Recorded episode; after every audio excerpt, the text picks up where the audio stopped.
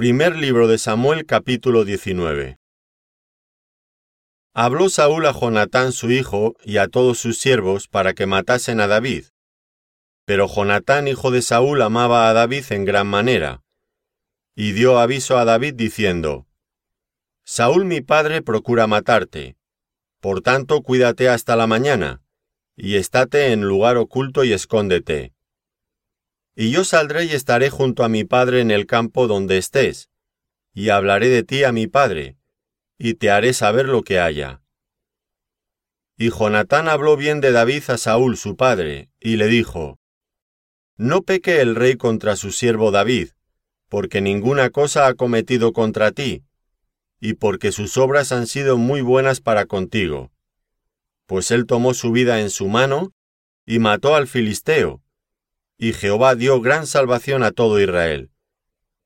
Tú lo viste, y te alegraste. ¿Por qué pues pecarás contra la sangre inocente, matando a David sin causa? Y escuchó Saúl la voz de Jonatán, y juró Saúl, Vive Jehová que no morirá. Y llamó Jonatán a David y le declaró todas estas palabras, y él mismo trajo a David a Saúl, y estuvo delante de él como antes. Después hubo de nuevo guerra, y salió David y peleó contra los filisteos, y los hirió con gran estrago, y huyeron delante de él. Y el espíritu malo de parte de Jehová vino sobre Saúl, y estando sentado en su casa tenía una lanza a mano, mientras David estaba tocando. Y Saúl procuró enclavar a David con la lanza a la pared, pero él se apartó de delante de Saúl, el cual hirió con la lanza en la pared. Y David huyó y escapó aquella noche. Saúl envió luego mensajeros a casa de David para que lo vigilasen y lo matasen a la mañana. Mas Mical su mujer avisó a David diciendo, Si no salvas tu vida esta noche, mañana serás muerto. Y descolgó Mical a David por una ventana, y él se fue y huyó y escapó. Tomó luego Mical una estatua y la puso sobre la cama, y le acomodó por cabecera una almohada de pelo de cabra, y la cubrió con la ropa. Y cuando Saúl envió mensajeros para prender a David, ella respondió, Está enfermo. Volvió Saúl a enviar mensajeros para que viesen a David diciendo, Traédmelo en la cama para que lo mate. Y cuando los mensajeros entraron, he aquí la estatua estaba en la cama, y una almohada de pelo de cabra a su cabecera. Entonces Saúl dijo a Mical, ¿Por qué me has engañado así y has dejado escapar a mi enemigo? Y Mical respondió a Saúl, Porque él me dijo, Déjame ir, si no, yo te mataré. Huyó pues David y escapó, y vino a Samuel en Ramá, y le dijo todo lo que Saúl había hecho con él. Y él y Samuel se fueron y moraron en Nayot. Y fue dado aviso a Saúl diciendo, He aquí que David está en Nayot en Ramá. Entonces Saúl envió mensajeros para que le trajesen a David, los cuales vieron una compañía de profetas que profetizaban, y a Samuel que estaba allí y los presidía. Y vino el Espíritu de Dios sobre los mensajeros de Saúl, y ellos también profetizaron. Cuando lo supo Saúl, envió otros mensajeros, los cuales también profetizaron. Y Saúl volvió a enviar mensajeros por tercera vez, y ellos también profetizaron. Entonces él mismo fue a Ramá, y llegando al gran pozo que está en Secú, preguntó diciendo, ¿Dónde están Samuel y David? Y uno respondió, He aquí están en Nayot en Ramá. Y fue a Nayot en Ramá. Y también vino sobre él el Espíritu de Dios, y siguió andando y profetizando hasta que llegó a Nayot en Ramá. Y él también se despojó de sus vestidos, y profetizó igualmente delante de Samuel, y estuvo desnudo todo aquel día y toda aquella noche. De aquí se dijo, ¿también Saúl entre los profetas? Primer libro de Samuel capítulo 20 Después David huyó de Nayot en Ramá, y vino delante de Jonatán y dijo, ¿Qué he hecho yo? ¿Cuál es mi maldad o cuál es mi pecado contra tu padre, para que busque mi vida? Él le dijo, En ninguna manera, no morirás. He aquí que mi padre ninguna cosa hará, grande ni pequeña, que no me la descubra. ¿Por qué pues me ha de encubrir mi padre este asunto? No será así. Y David volvió a jurar diciendo, Tu padre sabe claramente que yo he hallado gracia delante de tus ojos, y dirá, No sepa esto Jonatán, para que no se entristezca. Y ciertamente vive Jehová y vive tu alma, que apenas hay un paso entre mí y la muerte.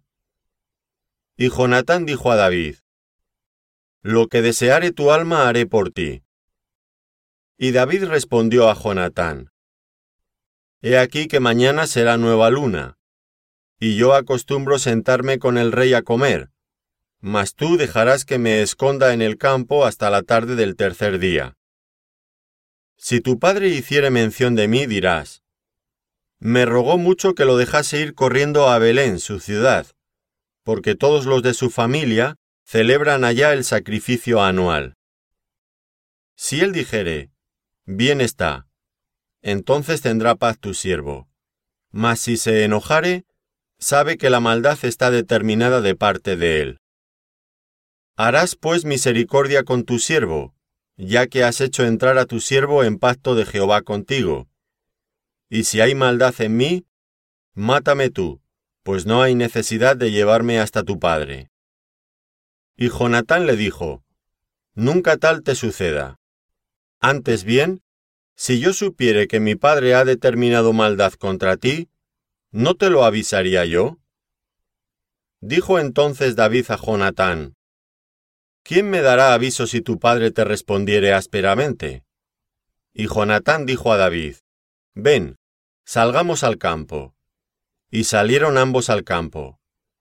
Entonces dijo Jonatán a David, Jehová Dios de Israel sea testigo cuando le haya preguntado a mi padre mañana a esta hora, o el día tercero, si resultare bien para con David, entonces enviaré a ti para hacértelo saber. Pero si mi padre intentare hacerte mal, Jehová haga así a Jonatán, y aún le añada, si no te lo hiciere saber, y te enviare para que te vayas en paz. Y esté Jehová contigo como estuvo con mi padre. Y si yo viviere, harás conmigo misericordia de Jehová para que no muera, y no apartarás tu misericordia de mi casa para siempre. Cuando Jehová haya cortado uno por uno los enemigos de David de la tierra, no dejes que el nombre de Jonatán sea quitado de la casa de David. Así hizo Jonatán pacto con la casa de David, diciendo, Requiéralo Jehová de la mano de los enemigos de David. Y Jonatán hizo jurar a David otra vez, porque le amaba, pues le amaba como a sí mismo. Luego le dijo Jonatán, Mañana es nueva luna, y tú serás echado de menos, porque tu asiento estará vacío. Estarás pues tres días, y luego descenderás y vendrás al lugar donde estabas escondido el día que ocurrió esto mismo, y esperarás junto a la piedra de Ecel. Y yo tiraré tres saetas hacia aquel lado, como ejercitándome al blanco. Luego enviaré al criado, diciéndole, Ve, busca las saetas. Y si dijere al criado, He allí las saetas más allá de ti, tómalas. Tú vendrás, porque paz tienes, y nada malo hay, vive Jehová. Mas si yo dijere al muchacho así, He allí las saetas más allá de ti, vete, porque Jehová te ha enviado. En cuanto al asunto de que tú y yo hemos hablado, esté Jehová entre nosotros dos para siempre. David pues se escondió en el campo, y cuando llegó la nueva luna, se sentó el rey a comer pan. Y el rey se sentó en su silla, como solía, en el asiento junto a la pared. Y Jonatán se levantó, y se sentó Abner al lado de Saúl, y el lugar de David quedó vacío.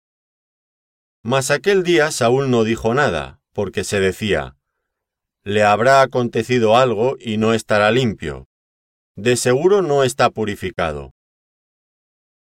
Al siguiente día, el segundo día de la nueva luna, aconteció también que el asiento de David quedó vacío. Y Saúl dijo a Jonatán su hijo, ¿Por qué no ha venido a comer el hijo de Isaí hoy ni ayer? Y Jonatán respondió a Saúl, David me pidió encarecidamente que le dejase ir a Belén, diciendo, Te ruego que me dejes ir, porque nuestra familia celebra sacrificio en la ciudad, y mi hermano me lo ha mandado. Por lo tanto, si he hallado gracia en tus ojos, permíteme ir ahora para visitar a mis hermanos. Por esto, pues, no ha venido a la mesa del rey. Entonces se encendió la ira de Saúl contra Jonatán y le dijo, Hijo de la perversa y rebelde, ¿acaso no sé yo que tú has elegido al hijo de Isaí para confusión tuya y para confusión de la vergüenza de tu madre? Porque todo el tiempo que el hijo de Isaí viviere sobre la tierra, ni tú estarás firme ni tu reino. Envía pues ahora y tráemelo, porque ha de morir. Y Jonatán respondió a su padre Saúl y le dijo, ¿Por qué morirá? ¿Qué ha hecho? Entonces Saúl le arrojó una lanza para herirlo, de donde entendió Jonatán que su padre estaba resuelto a matar a David. Y se levantó Jonatán de la mesa con exaltada ira, y no comió pan el segundo día de la nueva luna, porque tenía dolor a causa de David, porque su padre le había afrentado. Al otro día de mañana salió Jonatán al campo, al tiempo señalado con David, y un muchacho pequeño con él, y dijo al muchacho, Corre y busca las saetas que yo tiraré. Y cuando el muchacho iba corriendo, él tiraba la saeta de modo que pasara más allá de él. Y llegando el muchacho a donde estaba la saeta que Jonatán había tirado, Jonatán dio voces tras el muchacho diciendo, ¿No está la saeta más allá de ti? Y volvió a gritar Jonatán tras el muchacho, Corre, date prisa, no te pares. Y el muchacho de Jonatán recogió las saetas y vino a su señor. Pero ninguna cosa entendió el muchacho. Solamente Jonatán y David entendían de lo que se trataba. Luego dio Jonatán sus armas a su muchacho y le dijo, Vete y llévalas a la ciudad. Y luego que el muchacho se hubo oído, se levantó David del lado del sur, y se inclinó tres veces postrándose hasta la tierra. Y besándose el uno al otro, lloraron el uno con el otro. Y David lloró más. Y Jonatán dijo a David, Vete en paz, porque ambos hemos jurado por el nombre de Jehová diciendo, Jehová esté entre tú y yo, entre tu descendencia y mi descendencia, para siempre. Y él se levantó y se fue, y Jonatán entró en la ciudad. Primer libro de Samuel capítulo 21 Vino David a Nob, al sacerdote Ahimelech, y se sorprendió Ahimelech de su encuentro y le dijo, ¿Cómo vienes tú solo y nadie contigo? Y respondió David al sacerdote Ahimelech, el rey me encomendó un asunto, y me dijo, Nadie sepa cosa alguna del asunto a que te envío, y lo que te he encomendado. Y yo le señalé a los criados un cierto lugar. Ahora pues, ¿qué tienes a mano? Dame cinco panes o lo que tengas. El sacerdote respondió a David y dijo, No tengo pan común a la mano, solamente tengo pan sagrado, pero lo daré si los criados se han guardado a lo menos de mujeres. Y David respondió al sacerdote, y le dijo, En verdad, las mujeres han estado lejos de nosotros ayer y anteayer. Cuando yo salí, ya los vasos de los jóvenes eran santos, aunque el viaje es profano. ¿Cuánto más no serán santos hoy sus vasos? Así el sacerdote le dio el pan sagrado, porque allí no había otro pan sino los panes de la proposición, los cuales habían sido quitados de la presencia de Jehová para poner panes calientes el día que aquellos fueron quitados. Y estaba allí aquel día detenido delante de Jehová uno de los siervos de Saúl, cuyo nombre era Doeg, Edomita, el principal de los pastores de Saúl. Y David dijo a Imelec, ¿No tienes aquí a mano lanza o espada? Porque no tomé en mi mano mi espada ni mis armas, por cuanto la orden del rey era apremiante. Y el sacerdote respondió, La espada de Goliat el filisteo, al que tú venciste en el valle de Ela, está aquí envuelta en un velo detrás del efod. Si quieres tomarla, tómala, porque aquí no hay otra sino esa. Y dijo David, Ninguna como ella, dámela. Y levantándose David aquel día, huyó de la presencia de Saúl, y se fue a Aquis, rey de Gad. Y los siervos de Aquis le dijeron, ¿No es este David el rey de la tierra?